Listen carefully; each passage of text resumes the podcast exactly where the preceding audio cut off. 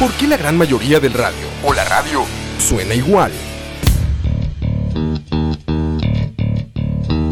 Mensajes publicitarios y comerciales disfrazados de inocentes recomendaciones. Invaden todo lo que vemos y escuchamos. Además de, por supuesto, compromisos con patrocinadores o intereses de terceros que censuran e impiden que cualquier información o mensaje pueda llegar intacto, puro y sin filtros.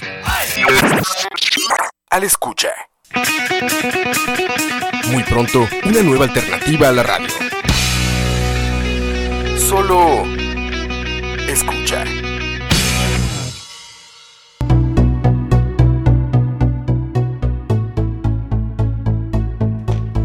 Buenas tardes, buenas tardes. Buenas Bien- tardes. Bienvenidos a Malas Decisiones número 12.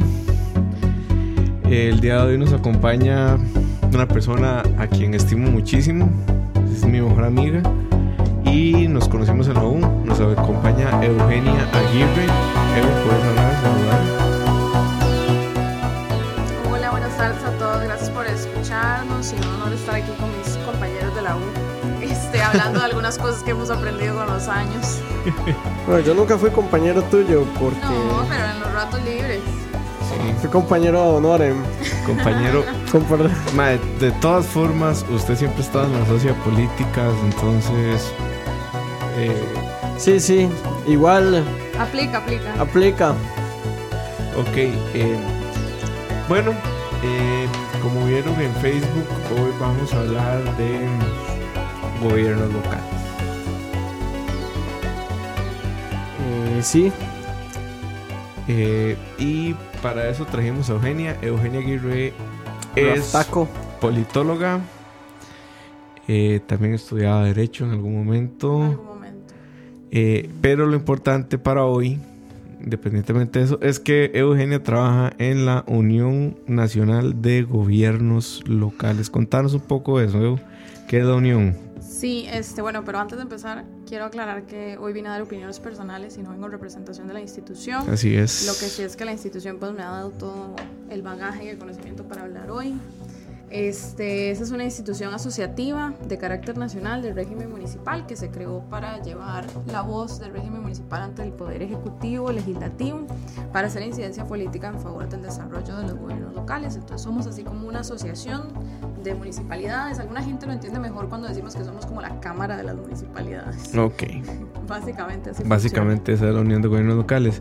Y bueno, aquí todos estamos en realidad por opiniones personales. No es como que representa... O sea, yo no hablo por el Ministerio de Trabajo. Ah. Ching no habla por donde trabaja.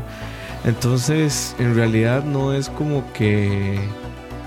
O sea, no, no es como que venimos a opinar en favor de una institución, sino más bien a tratar de comentar un poco de temas que creemos de los que sabemos. Se vale batear en el podcast. Eh, nada más avisas que tenés banderita de bateo. Ok. Eh, saludos a las 13 personas, no, 9, 12 personas que estamos por acá. Generalmente vamos, vamos subiendo conforme pasa el podcast. Ayúdenos ahí con los hearts y compartan. Hay un botón en la aplicación de escucha para compartir. Comple, ya no dije nada. Y aquí, Compartir el WhatsApp. y aquí vamos compartiendo. Dice Alan Fabricio Morera que, en otras palabras, no le pagan por estar aquí. A ninguno de nosotros nos pagan por estar aquí de momento, desgraciadamente. Para el que se apunte a pagar, bienvenido. Patreon, Si alguien, si alguien quiere ahí hacer donaciones para, para escucha, Sí, todo bien, ya, ya, se aceptan. Y bueno, hoy empezamos tarde por mi culpa, de admitirlo, me andaba cortando el pelo, entonces, porque la belleza es más importante que los gobiernos locales. por mucho. La salud, la salud. La salud es lo primero. La salud. Eh, Eu, ¿qué es un gobierno local en Costa Rica? Contanos. Ok, empezamos desde abajo entonces. Sí, sí, Tenía no. intriga de que me venían a preguntar. No, no, güey. eh, eh, este es un programa muy, muy, muy low tier, o sea, no, no es como nada muy Ah, elevado, Pero está bien. porque Normalmente son para, introductorios generalmente. Entonces, normalmente para la gente es un tema bastante desconocido, entonces no, Ok, no es poco usual que esa sea la primera pregunta. Eh, bueno, el gobierno local es el gobierno establecido en nuestra constitución política como el nivel subnacional de gobierno. Es decir, es un nivel más abajo del gobierno nacional que tiene jurisdicción en cada uno de los 81 cantones del país, pronto 82, luego podemos abarcar esa polémica que es bien tremenda. Polémica. Este, que este, tiene su eh, propia, propia administración, tiene su alcalde, que es su autoridad política, su consejo municipal, que también es autoridad política. Eh, es finalmente el gobierno más cercano a la ciudadanía y a mí me gusta definirlo así en realidad porque es la primera, el primer, la primera instancia gubernamental con la que nos encontramos. Tal vez sea una realidad muy diferente para quienes viven eh, en el GAM, pensar que esa sea la primera institución que tenemos muy cerca, pero cuando salimos, eh, cuando salimos de San José o, o de lo que conocemos como el GAM, definitivamente la gente busca al gobierno local para eh, buscar soluciones a sus problemas. Entonces, eh, es un estilo de gobierno, está establecido en la constitución política a partir del artículo 169 y tiene su legislación vasta. Eh, la general, digamos como la más importante, es la que refiere al Código Municipal, que es la ley 7794. ¿Y por qué crees vos que se da esa situación? Que los que somos del GAM somos como menos, eh, tenemos menos cercanía, por decirlo así, con nuestros gobiernos locales. Eh, yo conozco, por ejemplo, aquí en Santana muchas personas ni siquiera conocen el nombre del alcalde, probablemente. Claro, y eso que el alcalde de Santana, para mi criterio, es un muy buen alcalde. De los más mediáticos.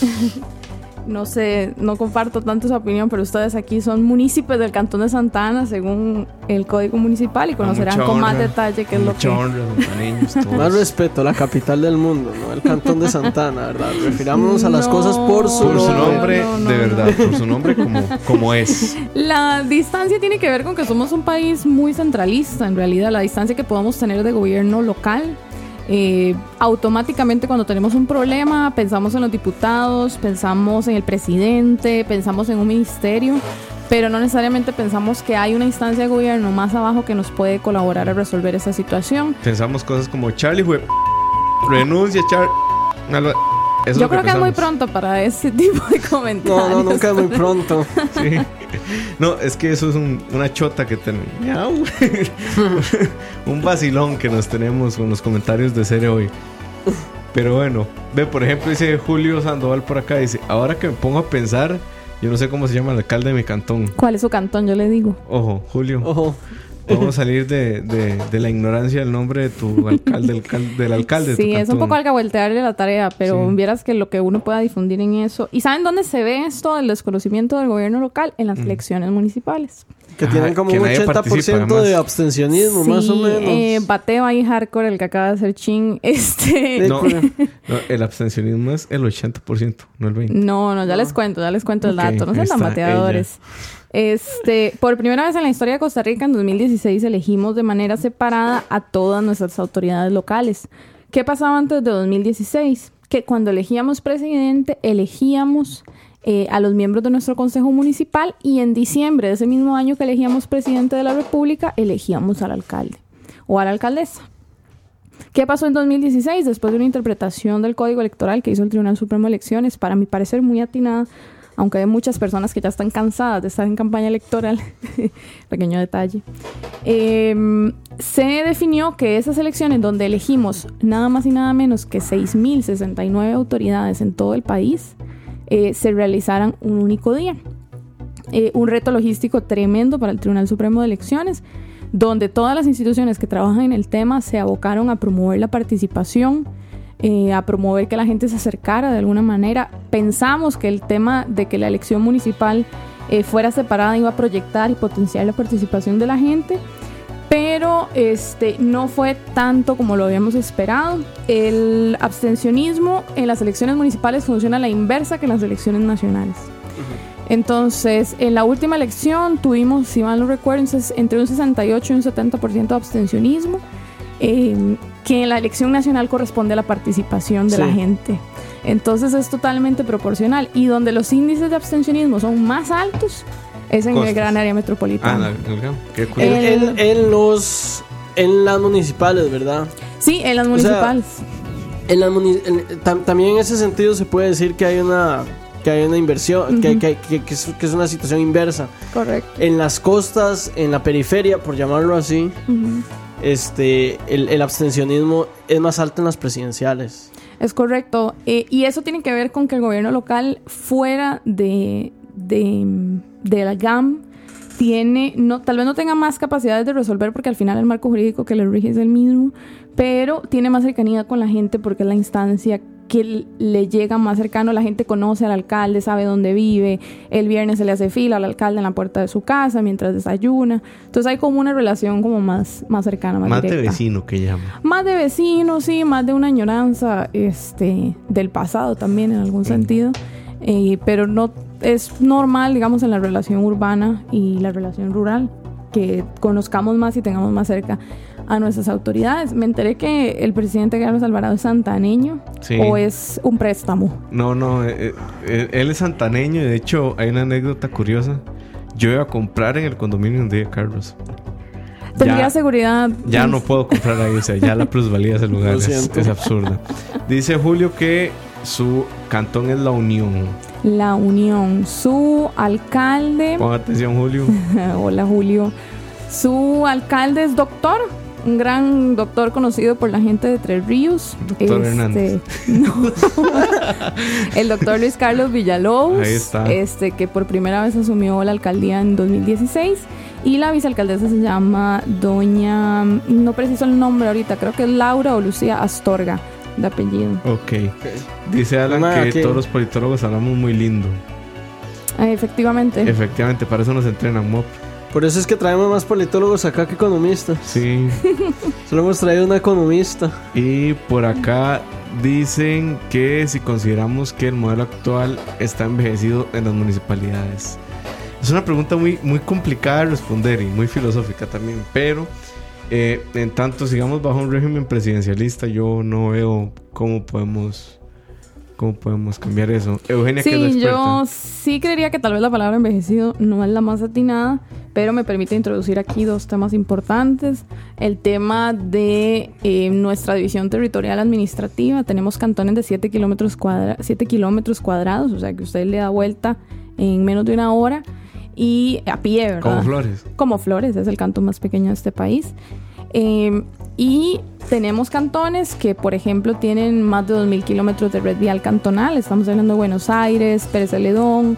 eh, bueno, a veces tenemos tanto desconocimiento de los cantones en general que si yo digo Pérez es mejor que diga San Isidro o si digo Buenos Aires es mejor decir el nombre del poblado Mm. pero tenemos una desigualdad tremenda que repercute pues en las en las posibilidades de cada gobierno de actuar a pesar de que tenemos el mismo arco normativo y otro tema fundamental es el de la regionalización. Es un tema que es- en Costa Rica ha empezado a hablarse. Hay un proyecto de ley en la Asamblea Legislativa promovido por el Ministerio de Planificación anterior que este, busca la estructuración de un sistema regional, pero no para volver a las gobernaciones o volver a generar más burocracia, sino para buscar sistemas de gestión a nivel Pero, regional. pero, pero un toque, o sea, a ver, no todos acá sabemos tanto de...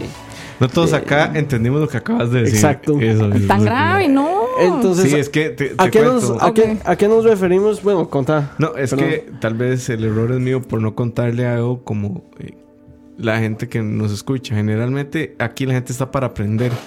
No, no, entonces- no necesariamente tienen conocimientos avanzados de administración pública y no, no los estoy ofendiendo. Es nada más. Ay, no los ofendas, sonó terrible esto, No, pero eh, voy a reformularlo, déjenme son, son reformular. personas muy jóvenes, de hecho, gente que está en el colegio, gente que estudia Derecho, de repente, creo que Julio estudia Derecho, ahí nos había puesto la vez pasada, pero sí, en, en, en general, digamos, Ok, ok. hay gente que probablemente se le haya hecho un arroz con mango con lo que Pero vamos de nuevo, vamos de nuevo. La división territorial administrativa es la que en la constitución política, y no me digan que no leyeron la constitución en el colegio, dice que tenemos provincias, cantones y distritos. punto. El punto, hasta ahí llegó. La municipalidad corresponde al cantón.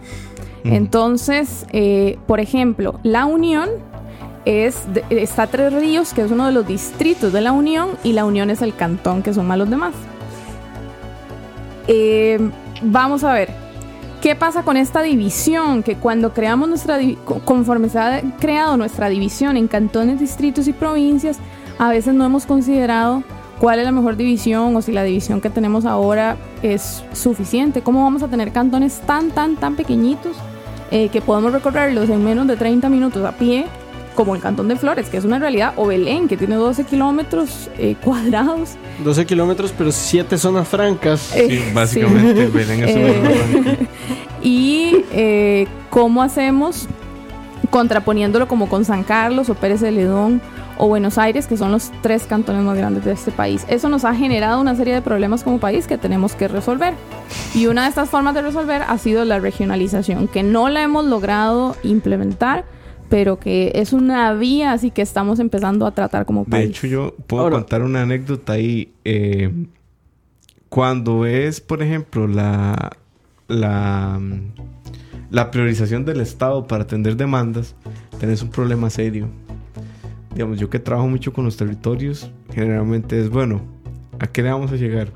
¿A los distritos, a los cantones o a las regiones? Y ahí al, a la primera se te hace un fusil de chispas. No, y acordate que las acordate que las instituciones públicas, las regiones las, las visualizan diferente. No es lo mismo una región para el MEP que una región para eh, Mideplan, no es lo mismo una región para el Ministerio de Trabajo donde vos trabajás. Este, pero sí, es, es un reto que como país tenemos y que se, hay una medio solución caminando en la Asamblea Legislativa. Y para Limas tampoco, es lo mismo, por cierto. Ahora, bueno, en este sentido, primero quería leer una pregunta aquí que hace Joel Chávez que me parece bastante interesante, que dice, ¿qué tanto puede afectar tener un alcalde de un partido político diferente al gobierno central? Eh, yo sé que esa es una. hay, mucha opinión de por medio más que. Más que no, pero es una super pregunta. Pero lo acaba de entender todo. Buena. Y la otra, eh, a mí me gustaría preguntar: ¿para qué, además de la elección de diputados, para qué carajos en este país tenemos provincias? Y además de para sentirme y pues Josefino, ¿verdad? Y para que los cartagos estén ahí haciendo papas y no ganando campeonatos. este. Quiero aclarar que la opinión que acaba de expresar Chin corresponde solamente a Chin y no a malas decisiones ni a Eugenia Aguirre que está presente hoy. Buenas. Este, vamos a ver. Em, voy a empezar por la pregunta más sencilla, que es la anterior. Yo también me pregunto que para qué mantenemos provincias. Este, eso respondía a que en Costa Rica, aunque usted no lo recuerde, eh, si estamos hablando que nuestro público es bastante millennial, existían gobernaciones. sí, como nosotros en general. Yo no recuerdo, o sea, sé que existían las gobernaciones, pero no recuerdo nunca haberme referido al gobernante de San José o de Alajuela o de Cartago. Bueno, es una figura que, que tenía sentido cuando teníamos provincias y se veía como una figura intermedia. Este, por eso eh, hemos estado, se ha estado empezando a hablar tanto de regionalización, a ver si ponemos una instancia intermedia o una figura o una forma de trabajo intermedia que nos permita coordinar entre lo nacional y lo local. Las eh, gobernaciones vendrían a ser como los estados de Estados Unidos. Si lo pensamos como en Estados Unidos, vendrían a ser como los estados, correcto, pero tal vez acá como no me no conozco exactamente el contexto como en el que desaparecieron, pero tengo entendido que no, no tenían mucho trabajo. De hecho, bueno, ahora que hablabas de las, vamos a ponernos politólogos, asimetrías, digamos, geográficas, territoriales, eso explica por qué en las calles. Estamos tirando palabritas bonitas. Sí, ya estamos hablando como politólogos. Eso explica por qué. No lo podemos evitar, disculpen. Lo siento, lo siento. Eh, eso explica por qué em, en las calles tenemos un montón de huecos en algunos cantones y en otros no. No, no, no voy a ir a esa pregunta antes de contestarle a Chile anterior porque acaban de abrir dos cajas de Pandora. No, no, yo, no, estaba preguntando, pero bueno, al respecto, ya nada más para terminar mi comentario politológico. Eh, cuando pasó la ley esta de que le pasaban eh, del presupuesto nacional a las MUNIS. La 9329. Ah, creo que es el, corregime, es el 80% para arreglo de Ya voy a arreglar ese dato, discúlpenlo. Bueno, ahí está. Ella sabe el dato. Recuerdo que una discusión muy fuerte era cómo se iba a repartir ese dinero en las municipalidades. Eso es un tema tremendo, la distribución de los recursos. Y no sé cómo los resolvieron. Algunos decían que por extensión territorial, otros decían que no, que por extensión de carreteras, otros decían que por eh, cantidad de carros que rodaban. El alcalde de San Pedro en ese entonces era uno de esas tesis que decía, bueno, es que yo tengo menos kilómetros cuadrados de calle que Upala. Kilómetros lineales. Kilómetros lineales, pero en mi, en mi cantón pasan cinco veces los carros que pasan en Upala. Sí, correcto. Entonces, bueno, eso es otro tema. es otro tema, pero me voy a devolver a la pregunta que hacía el muchacho. Joel. Joel, gracias por consultar. Este, vamos a ver, en un sistema eh, voy a tratar de no tirar palabras así como muy raras. Pero vean, en un, en un. Qué duro es hacer un, podcast con dos politólogos, madre. en un país. Repítelo que Qué duro. ¡Censura! en un país donde eh, antes gestionábamos todo a nivel bipartidista, que solo estaba Liberación Nacional y la Unidad, eh, como, como fuerzas políticas. Este, se podía decir que este, había muchísima relación entre el partido del alcalde y el partido de gobierno. Sí. Este, en este momento donde, a pesar de que la mayoría de las alcaldías las mantiene Liberación Nacional, este, y Liberación Nacional no está en gobierno central, no se ha vuelto una traba porque yo creo que ya desde el gobierno central hay una conciencia de que si no se trabaja con los gobiernos locales las soluciones no van a llegar. El Estado central no está resolviendo y por eso la gente llega más a demandarle a la municipalidad. Entonces yo he visto que por lo menos en los últimos, en el tiempo que yo llevo, esas diferencias se han ido desdibujando en términos de gestión, en términos de desarrollo de proyectos. Y bueno, en términos de caminos, eh, voy a tratar de resumirlo porque es bien complejo también. El 82% de nuestra red vial cantonal, es decir, de todas nuestras calles y caminos, son potestad de las municipalidades. Eugenia acaba de decir uno de los pocos datos que puedo decir en este tema sin batear, porque ese sí lo sabía. Ese sí lo sabías, muy Sí, bien. porque lo tuve que investigar. Eso corresponde a más de 35 mil kilómetros lineales de carretera. ¿Qué es lo que ha pasado? Que los criterios de... No hemos encontrado como país y en realidad no, no hay culpas aquí. Yo no creo que tenga que ver los legisladores o tenga que ver las munis. No hemos encontrado tal vez la mejor forma de destinar estos recursos.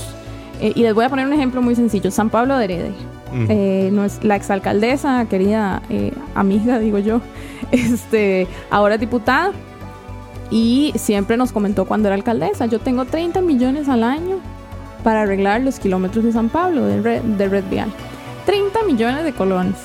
30. Eso en términos de asfalto, de cunetas, de aceras, eso no es absolutamente nada. La señora no podía hacer un kilómetro por año. Tenía que eh, subejecutar casi que un mal llamado ahorro para dentro de unos años poder hacer más inversión o dedicarse a hacer bacheo.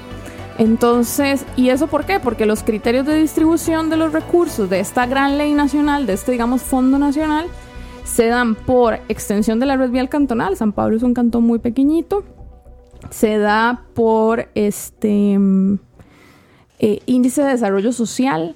Entonces, si vos tenés un mejor índice de desarrollo social, o Te sea, dan menos plata. te dan menos plata, entonces te castigan.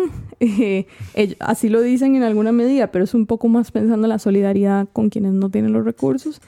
Y el otro criterio que se incluyó con la nueva reforma es una piso eh, igual para todos. Ahí como que con ese piso se logró equiparar un poco, pero todavía no es suficiente para atender la problemática de la infraestructura. Ok, por aquí pregunta Julio que quisiera saber nuestra opinión sobre la reelección de los alcaldes. Yo ahí tengo mis criterios encontrados, la verdad. Es una discusión muy dura. Eh, contame vos. Yo no estoy a favor de una reelección ilimitada de los alcaldes. Se pueden reelegir, pero me parece que una reelección ilimitada raya o más bien raya no atenta directamente contra el principio de la alternabilidad en el poder, que es base en una, o sea, es básico en una democracia, que el poder cambie de manos. Y por eso tenemos caciques en algunos territorios que hacen lo que les da la gana en el cantón y aún así siguen contratando. Yo voy a poner el, cantón el cantón imaginario Tangamandapio en donde conozco el caso del alcalde que se ha reelegido muchísimas veces es casi un cacique porque ha usado la, la municipalidad como un como una pulpería y contrata a la gente para gestionar su elección dentro de cuatro años, ¿verdad? Eh, entonces sí es complicado. Mm. Entonces me parece que, que eso atenta en contra de ese principio. Pero igual tampoco es como que la alternancia en el poder. Sea la maravilla, Sea la la, maravilla, solución o sea, a todo. No, porque también de y si un Ay, al alcalde. ya- le va muy bien, man. o sea, si ya, si ya hay un alcalde que se convirtió en cacique, perfectamente ese alcalde puede poner a su, a su hijo cacique y en cuatro años vuelve el cacique. ¿Me explico? O sea, no, no es tampoco Sí. la panacea el resultado. del- Sí, aquí el país no se ha tomado como esa discusión muy, en- o sea, no, no la ha hecho como con profundidad y, y hay dos, dos criterios. Eh, yo tampoco tengo claro eh, cuál opción me gustaría porque frente a la opción de cambiar de personas cada cuatro, cada ocho años, también tenés la opción de que si yo vivo en Tangamandapio y a mí me gusta cómo el alcalde trabaja y cómo hace las cosas y cómo, si yo lo quiero reelegir 20 años, ¿cuál es el problema? Si el tipo está haciendo bien el trabajo Por aquí dicen que yo me refería a don Johnny Araya. No, no me estaba refiriendo a Johnny Araya. para que vean. No, estamos hablando de Estaba Tangamandapio. hablando- Curiosamente- Pero sí, literalmente no está hablando. Curiosamente, yo creo que Johnny Araya es tal vez el más mediático, pero no el único que ha tenido cuatro o cinco reelecciones. No, no, es el único. no. ¿Cuánto lleva Oviedo acá en Santana, mae? Oviedo lleva desde que eran presidentes municipales. O sea, ¿Estás seguro? Eh, No me acuerdo. yo sí sé que lleva bastante. Lleva al menos 20 años al, al frente de Santana. No, 20 no. Déjenme- déjenme buscar el dato, ok. yo se los confirmo. Evo, Evo lo sabe. Evo lo sabe. Lo sé en alguna gaveta de mi cabeza. Eh, Eh, ahorita de repente vamos a Sí, decir tal 10, vez Don 12. Johnny, tal, sí, eso sí es más posible. Don Johnny sí lleva mucho tiempo, pero no es el único. Este, recuerden que el actual ministro de Educación Edgar Mora llevaba ya un buen tiempo como alcalde, la alcaldesa de San Pablo. Tres cumplió- periodos lleva Edgar. Sí, cumplió 20 años siendo alcaldesa, el alcalde de Belén. Em, tenemos varios en realidad, Ujú. pero Don Roberto Thompson, que ahora es diputado. Bueno, Roberto. Thompson no lleva tanto, mae, porque antes estaba Joey seis Sucher, no sé si te acordás. Seis años, sí. iba por Sí, 6 sí, sí. años Sí. y hubiese Que completado. ocho. curiosamente la alcaldía de La Juela es también Es súper uh, mediática. súper mediática. Es súper, Es, súper es casi tan mediática como la de San José, en mi experiencia, por lo menos. Porque, digamos, yo por lo menos recuerdo dos alcaldes Ujú. de Alajuela y ya eso es mucho. Sí. ¿Y sabes qué- con qué tiene que ver? Con las capacidades presupuestarias y la relevancia Claro. que tienen para tu vida. Eh, Claro. La municipalidad de La Juela maneja como 45 mil millones de colones al año. Y tenemos otras munis que manejan 600, 600, eh, Mil, no, se- muchísimo menos. 600 millones. Sí, por Entonces ejemplo, tenemos desigualdades tremendas y conforme más presupuesto y más posibilidad de inversión, obviamente tenemos más Sí, capacidad mediática. Igual recuerdo Ahora- el alcalde creo que es de León Cortés. Una vez Ah, estaba... no, pero ustedes me invitaron aquí a chismear. No, no, no, no. recuerdo que una vez estaba en León Cortés con... es que es parte de, Es parte, es parte. O sea, la política La es- política sin chisme no es política. El 80% de la política es chisme. El resto son hechos. Y ese también, y ese dato es completamente cierto.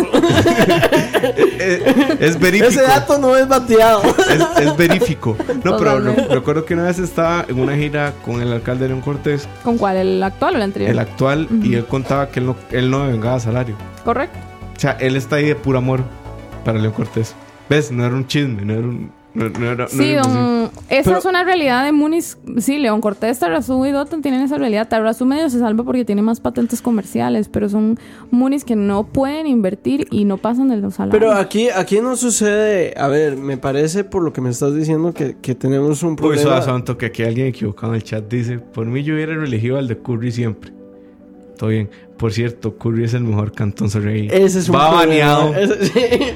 Va baneado. póngale un pitito ¿Sabe de qué. Pablo? Eso es para usted. No, es que a mí me parece muy interesante lo que estás diciendo, porque me parece que el sistema de adjudicación de, de presupuestos fortalece esta desigualdad. ¿Por qué? Porque digamos, si, eh, por, por qué Belén, por qué Belén y Alajuela tienen, tienen grandes presupuestos? Porque son cantones ricos que tienen muchos comercios y pueden cobrar impuestos Territoriales. territoriales, de patentes, entonces tienen un montón de plata. Pero di Upala, que entiendo que es el cantón más pobre del país, No, no sé. No, no, Es que no. Talamanca. Ta- bueno, Talamanca. La bueno, palabra pobreza no va con estos es, temas. eh, bueno, es uno de los cantones que devenga. Sí sé que es uno de los cantones Ajá, que devenga ajá. menos, menos ingresos. Que, que obtiene menos ingresos, perdón. Eh, di, de repente, precisamente porque tiene tan pocos ingresos, no puede invertir tanto en infraestructura. eh, no puede hacer. No, no, no puede reactivar el comercio, entonces tiene mucho menos. Pero tiene el doble de demandas que el alcalde de Belén. Exacto, entonces como que como que termina siendo una bola de nieve, ¿verdad? Sí. Tengo menos plata para más cosas, entonces Sí, aquí no te voy a tirar un dato tremendo y es súper ilustrativo de lo que vos acabas de explicar y no nos hemos sentado como país a definir. Son dos claves aquí. Hay munis que su, el 80% de sus ingresos dependen de transferencias del gobierno central. O sea, no tienen capacidad No de generar generan. riqueza, de sostenerse. O sea, que si el gobierno central entra en, en, en, apa- en apagón, así, de lo que va a pasar si no se aprueba la reforma fiscal, este, las transferencias a las munis pueden afectar su funcionamiento. Y por medio de, perdón, por Ajá. medio de qué, ah, de qué, de, por medio de, de cuál institución se hacen estos, estas Hacienda, transferencias. la Tesorería Nacional, este puede, de hecho todos los ciudadanos de este país pueden meterse a la página del Ministerio de Hacienda, que es súper enredada, pero uno pone caja única del Estado y ve todos los saldos de la plata que tienen las MUNI según cada ley específica que se los transfiere. Ahí, ojo al dato. Este. mm, Vamos a ver, el otro dato que les quiero tirar, que es tremendo Dale. y que sostiene la desigualdad, es un poco eh, pensar que, no- eh, vamos a ver, tiene sus elementos. No tenemos cantones que están castigados por proteger el medio ambiente. Entonces tenemos cantones que son... Uy, ese es un tema. Es un tema, un temazo eh, al que hay que entrarle, al que yo espero que se le pueda entrar en no menos de 10 años, porque estamos castigando el desarrollo local a cantones que han dedicado a darle oxígeno, se están dedicando a darle oxígeno a este país. Y ejemplos muy sencillos, Sarchi tiene el 57-60% de su territorio protegido, Dota, eh, Eso que escucharon es una cerveza. Y Sí. Ya, ya, ya los escuchas. Ay, vio como les Este. dije, chiquillos. Ya los escuchas, saben que aquí se toma birra mientras volvemos por Em, sí, yo hace unas horas me tomé un té, les prometo. Mm. Em, entonces, estamos perpetuando un sistema de desigualdades territoriales brutal, brutal, que va en detrimento de eh, las municipalidades más rurales Mm. este, y que hay que abordar. Por ejemplo, el caso, el que yo más conozco es el de Puriscal, que tiene el Parque Nacional La Cangreja. Mm. El, el poblado que está alrededor del Parque Nacional La Cangreja no tiene agua. Ajá. Pero la cangreja tiene una fuente de agua potable que les abastece, les podría abastecer tres veces el pueblo. Sí, correcto. Eso Y es, nada más no pasa. Eso es un tema que se está tratando de resolver ahora en la Asamblea Legislativa con el caso de Atenas y Grecia, este, que próximamente después del empuje de muchos atenienses, este, se va a poder intervenir en áreas Uh. protegidas para obtener agua. El chayote. Eh, No. no. me acuerdo ahorita el caso en específico, pero sí sé que es una Ah, no, lucha de años de ¿Quién- esos quién- cantones. ¿Quién es el, el alcalde de Grecia? Porque hace rato alguien en Minor el chat... Molina. Ahí está. Sí, alguien en el chat decía que lo conocía. todos. Decía que lo conocía, que lo había visto, que, pero que no recuerda el nombre. Minor Molina. Ok, ahí está. Ahí está. Ah, bueno, entonces, eh, ¿cómo vamos a hacer como país para resolver eh, las, las desigualdades de los territorios y los mismos territorios se alimentan de esas desigualdades? Es muy jodido, es tremendamente filosófico, pero necesita acción pública, necesita solución. No sé si es una ley, si es una política, si es un empuje eh, eh, de pura voluntad. Y, y hay algo que puede hacer el gobierno central para eso. Sí. Yo siempre que he pensado y lo que he trabajado es un- la generación de un sistema de compensación que le compense, por ejemplo, a las MUNIs que generan eh, recursos naturales, como el pago de servicios ambientales, por ejemplo, eh, que le devuelva un poco de todo lo que Pero se eso, genera. eso tendría que aprobarse desde la Asamblea Sí, Legislativa. eso sería una modificación muy importante de cómo Sí. se rige el tema de las áreas protegidas. eh, y por supuesto también yo creo que es urgente impulsar, si se puede, aquí los abogados me regañarán, eh, una ley que ordene las transferencias que le hace el Ministerio de Hacienda a las municipalidades, porque ahorita depende mucho de la voluntad del jerarca eh, y, de- y en los tiempos no permite la adecuada planificación de las munis. Y a las munis al final es a las que le cae la Contraloría y la Contraloría cuando, fíjense en esto, les voy a dejar este dato, cuando la Contraloría deja de aparecer en medios de comunicación, Ajá. aparece un estudio contra las municipalidades. Ok. Dato dure. Dato, sí. Eh, un saludo para todos los que están en el chat. Se pone bonita la conversación ahí a veces. A, veces Ay, a ver qué están escribiendo, todo. a mí nadie me El, muestra. el Elefantowski acaba de decir algo interesante, un modelo como el de Liechtenstein de competencias entre municipal, entre municipios a través de libertades económicas y sociales. Yo le creo, la verdad no sé cómo funciona Liechtenstein. Yo tampoco, pero Con bueno. costos lo identifico como algo entre Suiza y Austria, es. no lo ubico ni siquiera Es creo que es, creo que es un, un mini estado entre Suiza y Austria. Y eso es lo que sé de O sea, déjeme buscar algo. No, eso no es. No. Aquí hay una pregunta de Alan Moreira que me parece Escucha. que me parece que es interesante agarrar.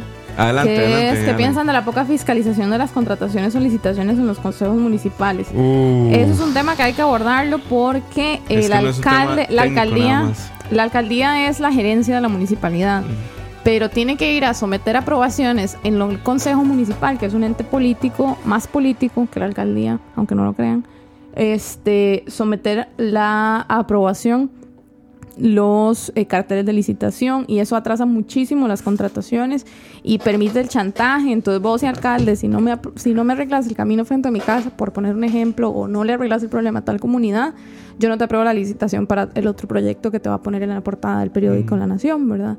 Entonces hay que eliminar esos chantajes a nivel municipal eh, y esas dádivas, no son dádivas porque no me atrevería a decir eso, pero sí como la posibilidad que se le da al Consejo de, de trabar o de, de arruinar o, o, ralentizar este, los procesos que tendrían que ser más técnicos, más de la gerencia. La gerencia contrata lo que necesita.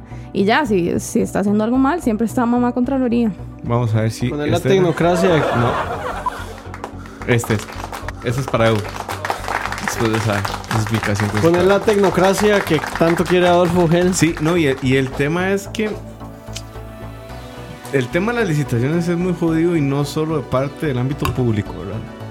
O sea, en el ámbito privado, si sos una empresa con los suficientes recursos y no ganaste una licitación, aunque la licitación se haya ganado correctamente y el cartel esté bien hecho, apelás. Solo Sí. para joder la Al- obra por seis meses, Sí. que es lo que dura más o menos el, la El licitación proceso. en resolverse, ¿verdad? Entonces, sí es jodido. Eh, creo que el, para entender un poco mejor las municipalidades, vean lo que es como un gobierno nacional pequeñito, en donde el consejo es la asamblea legislativa y el alcalde es el presidente. Eh, y aunque sea Te más acaba de quitar el trabajo. eh, no, no, Ah, no. sí, Un no, querido no. saludo a mi amigo Julio Sandoval. Ya, ya somos son amigos, y sí, todo. sí, sí. No, no, Evo puede sustituirme las veces que quiera. hay ningún Este, problema. sí, pero deberían grabar en un lugar más bonito. Voy- voy no por el estamos- estudio, sino por ubicación. Geográfica. estamos- suave, suave. Usted Suave. quiere que acabemos el programa en este momento. Bueno, muchachos, eso todo. Más fue- decisiones, muchas gracias. Eh, nos vemos la próxima semana. Escucha. Ay, más cerca de mi casa, porfa. Eso es todo. Eh, Pero vives en San Pedro. Sí, la capital del mundo, por cierto. Este, no, no, espérense. Gustavo Eh, pregunta: ¿Cómo uno puede participar en las munis o meterse más en las Sí, munis para aquí voy a empezar de una vez con lo que les estoy leyendo. Todas esas denuncias de ustedes que creen que están haciendo las cosas mal en sus municipalidades, Moise y Ching no lo van a ir a resolver. Este, tienen que apelar a la Contraloría General de la República si tienen alguna denuncia, son anónimas inclusive, este, y llevarlas a esos espacios si realmente quieren fiscalizar. Hay una afirmación que yo hago aquí sin ninguna duda ni, Uf, ni limitación. El régimen municipal es el espacio donde más espacios hay para participar.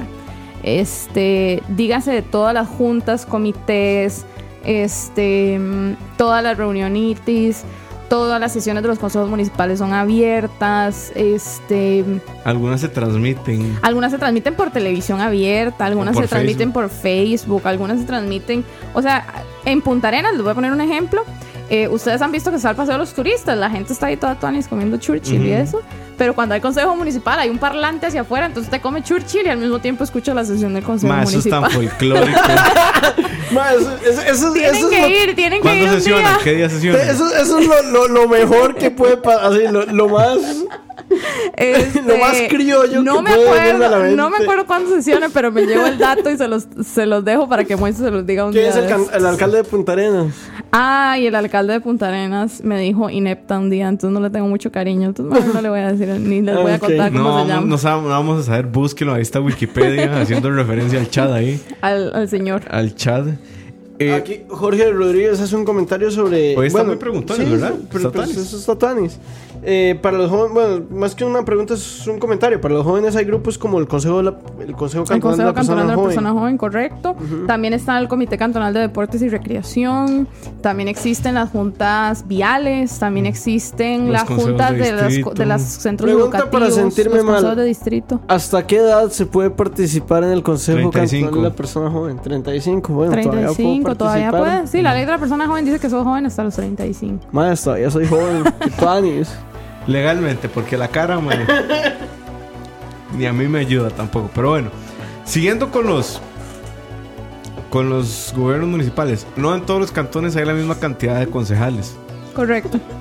¿Cuál es el mínimo y cuál es el máximo? 5 es el mínimo y el máximo es 11, que creo que es Ramón y San José de la Juela. Eh, tiene que ver con un criterio de población y cada cuatro años el Tribunal Supremo de Elecciones, cuando hay elecciones, revisa los nuevos datos de población y actualiza la cantidad de puestos. Pero un consejo municipal tiene 5, 7 u 11, si mal no recuerdo, y si no, hay Mm. en el Código Municipal, entre el artículo 15 y 20 tiene que estar. Que los concejales municipales, muchachos, al igual que los diputados, para que no repitan la ignorancia, no devengan salario, ganan por dietas. Entonces, si no van a la sesión municipal, No ganan no 10. ganan dinero. Es así de sencillo. Vean, y las desigualdades territoriales son tan tremendas Uh, sí. que Bueno, justo- tenemos dietas tan lindas en este país por ser concejal municipal. Eh, como que es como un salario así de profesional en el sector público perfectamente y tenemos dietas eh, muy pequeñitas que no alcanzan ni para los pases de bus. Me acuerdo de Alvarado, por ejemplo, en Cartago, que la dieta es como 5 mil pesos por sesión. Bueno, justo hoy, digamos, justo hoy el, el Semanario Universidad sacó un tema sobre la desigualdad en el país. No leí si trataba tema...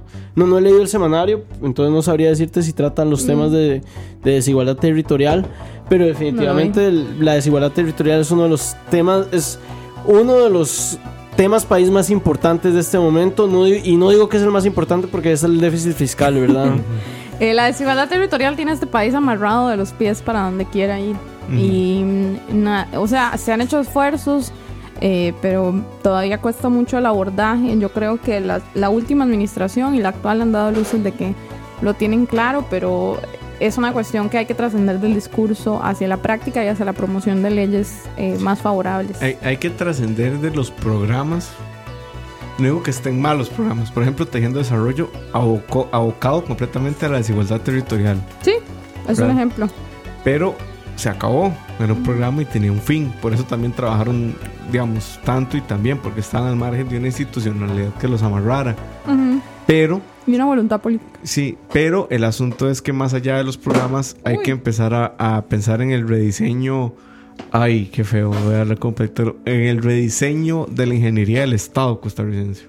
No, no, o sea, Mover la capital a Santana, por ejemplo. Esa es, esa es, esa es. Que de hecho el presupuesto de la Moni Santana es bien alto. es bien lindo ese presupuesto, cualquiera quiere trabajar con eso. Como 30 mil, por ahí. No sé ahorita cómo debe estar. Son como 30 mil millones. de Pero y súmele las patentes comerciales, el valor de la de la propiedad, eh, las casas de lujo, eh, es bastante. Zonas francas. Las licencias de licores, aquí se toma mucho guaro, Uh. eh, todo ese asunto. Por eso, son, por eso es que somos la capital. Jorge va baneado. ¿Qué dice? ¿Qué? Belén mayor que Santana. No, no, papito, vean. Ahí nos vamos Ay, a ir eso me aturde, dejen de censurarlo. Bueno, yo ahorita en Belén. ¿Eso lo hace mejor que que Santana? No. Ahí está. No, yo voy todos los días y, y claramente es mejor Santana. Qué bueno, hablando de gobiernos municipales y dejando Locales. de locales y dejando la chota de lado, hay gobiernos que son tan grandes que quieren ser provincias, como San Carlos. Correcto. San Carlos Entiendo tiene. Tiene todo para ser Entiendo que. Pérez en algún momento también quiso Vean, ser vean. Costa Rica es está tan mal distribuido que San José casi que tiene frontera con Panamá. Por Pérez Sí. de León. La provincia. Sí, la provincia. La de San provincia. Bueno, usted sabía que la lucha eh, queda en San José. O sea, ah, sí, la de un Pepe. ¿sí? Sí. Sí. Queda en San José. Queda en el, queda en el cantón de Desamparado, man. Eso es de. Zampa. La capital de. Ya de no voy a seguir. ese, ese chiste me lo dijo un, un desamparadeño, por cierto. Pero mm, tenemos cantones variadísimos. Alajuelita también es un cantón muy variado, donde tenés centros urbanos muy poblados y tenés eh, Concepción de Alajuelita arriba en la montaña, que además es precioso, este, con una vista impres- impresionante. Bueno, De bueno, digamos, este, ya, ya es para seguir con Santana, Santana es un, es un cantón muy, Muy variado muy variado. Vos vas a Salitral y encontrás una zona completamente agraria y vas a Lindora y encontrás la mierda de Miami presa. en, Miami en San José, básicamente. Sí. Sí, con el doble de los precios, pero... Sí. Sí, uh, sí, sí, sí. Pero sí, y pasa en Escazú, por ejemplo, en, en San Antonio, toda la parte de arriba, y por ahí por Calle Lajas, donde fue el incidente hace tiempo ya, este es bien diferente a lo que hay en San Rafael de Escazú, por ejemplo. Entonces hay, Ahí hay que revisar políticas de competitividad, políticas ¿Y de por qué, desarrollo. por qué hay tanta diferencia entre los distritos adentro de un cantón? O sea, uno esperaría que el, que el alcalde tome en cuenta estas algo. cosas o pueda hacer algo al respecto. Sí, sí, sí, pero aquí voy al gran tema. Pónganme, Uh. pónganme la bomba, por favor. ¿Qué, qué? O sea, ¿cuál? No, no Este, tenemos bomba. ¿qué tiene? ¿O tenemos aplausos? Bueno. No. Bueno, ese cuando lo termine de decir, esa de sorpresa. Ahí está la bomba. Escucha. Esa es la bomba, pero bueno, es como un Ay, promo. pero es una bomba muy ñoña. Entonces, vamos dale. a. Voy a tratar de dimensionarla. Este. Las alcaldías eh, son. O sea, las- los alcaldes o las alcaldesas son personas. Quiero primero empezar por ahí. Que ostentan un cargo en el que están amarrados en muchísimos sentidos. Eh, ustedes, yo les reto a todos los que están aquí conectados en el podcast a que vayan un día a saludar a su alcalde y que su alcalde les comente las cosas con las que tiene que lidiar con el gobierno central, con el gobierno central para eh, llevar adelante sus iniciativas, porque en Costa Rica todavía no hemos entendido que este si nos seguimos poniendo trabas entre nosotros mismos, hablando de Estado por lo menos, eh, no vamos a alcanzar absolutamente nada. Entonces hay una autonomía establecida en el artículo 170 constitucional que todos los días se mejor lo censuramos, se violenta Sí. este, y se lo pasan, ya saben por dónde. Dice Gustavo, no hay que sacar cita. Asumo que para hablar con el alcalde. Depende del alcalde. Sí, depende de dónde vivas. Eh, lo, lo conoces. Bueno, uno no sabía ni el nombre. Este, dónde vive. O, bueno, tiene una oficina que es pública. Va a todas las sesiones de los consejos municipales. A Campos que pregunta que si Johnny Araya lo va a atender. Mm, lo dudo, Campos. lo dudo. Para serte muy honesto, lo dudo. Pero bueno, y ya como para ir cerrando, porque nos quedan como, ¿qué? Como siete, minutos. siete minutos más o menos. ¿Y la publicidad, chiquillos? No, este podcast no tiene publicidad. Estamos en Spotify, eso sí. Sí. Ah, wow. Tu voz va a estar a la De- par de- Celine Dion. De, de vez en cuando, de vez en cuando muy somete el árbol de la ira acá, pero eso es. Eso no ha vuelto a pasar. Dice Campos que era pregunta retórica. ¿no? Sí, sí, todos lo sabemos. John Araya elige a quien atiende. Él es. Él es como el dios de los alcaldes, básicamente. Podríamos decir. ¿Y eso es algo malo o es algo bueno? No, no, no tiene ninguna Yo creo que no tiene en ninguna. No. Yo creo que cualquier alcalde de San José sería, tendría ese mismo, Exacto. esa misma situación. Lo que Dice pasa es que. Disculpa, dice Gustavo que llevamos 47 minutos, pero que faltan 13. El asunto es que terminamos a las 7, muchacho. Es que Moisés llegó tarde. Sí, Moisés Sí, llegó ¿se tarde. Todo es culpa de Moisés. Siempre. Güey, puta, Moisés Como- renuncie. Como todo en esta vida, es culpa de Moisés. Ah, bueno, ese campo es que nos podemos extender porque no hay nada más luego de malas decisiones. Que si tiene más dudas, ¿Ok? adelante. Bueno, ¿qué más quieren hablar? Yo quiero hablar de otro tema que no se ha Adelante, mencionado. adelante, Y, hay adelante. de- y no sé si hay mujeres escuchándonos. Uy. Pero viene, ya sé la alcaldesa de Barcelona, este, Ada Colau, googleenla, es una madre muy cool. Este, sí, Ada Colau merece aplauso. Sí, sí, sí. sí. Este, junto con la alcaldesa de París y con la alcaldesa de Rosario, Argentina, se tiraron un artículo buenísimo en el país el año pasado para la celebración del 8 de marzo, eh, diciendo o relacionando el hecho de que haya tantas mujeres, tan pocas mujeres en política local, con el hecho de que tengamos tan pocas mujeres en la política nacional. Porque al final la política local es una escuela para llegar a la política nacional. Y en Costa Rica no hemos electo, electo así de- en cabecera, no que el alcalde renuncie y la, la vicealcaldesa suba. No hemos electo más de 15 alcaldesas. Eh, Nunca. Nunca, nunca. Es una cosa tremenda. eh, sobre la que, por ejemplo, el INAMO insistió mucho en las elecciones de 2016, pero que al final se resuelve al interno de los partidos políticos. Pero Ver- más que al interno de los partidos políticos no se resuelve al interno de las comunidades en sí. Sí, O sea, también. Yo esperar, o sea, yo esperaría que una, digamos que una comunidad que tenga una agenda más en favor de la igualdad de género tenga menos prejuicios en elegir a una mujer alcaldesa. Sí, pero no se da por prejuicio, sino porque está costando muchísimo llegar a las candidaturas. Este, lo habíamos visto con los datos de las elecciones anteriores. No lo tengo fresco ahorita, pero se los puedo mandar como hizo después, que ya le tengo mil encargos. Este, que las, la cantidad de mujeres postulándose es muchísimo menor Ahora, Eh, sacando un poco el tema, digamos, desviándome de lo que estás diciendo, pero aprovechando lo que Ajá, acabas de decir de Ana Colau, ¿por qué en Costa Rica cuesta tanto que haya un alcalde que tenga la, la imagen eh, de, de alcaldes de otro lugar? No sé, se me ocurre Rudy Giuliani en Nueva York, eh, Sergio Fajardo en Medellín, Ana Colau en Barcelona. Estos. Schwarzenegger en California. California es Sí, pero es gobernador. Ajá, sale es gobernador. Pero, ah, pero yo creo que Ay, antes... censuren a Mois.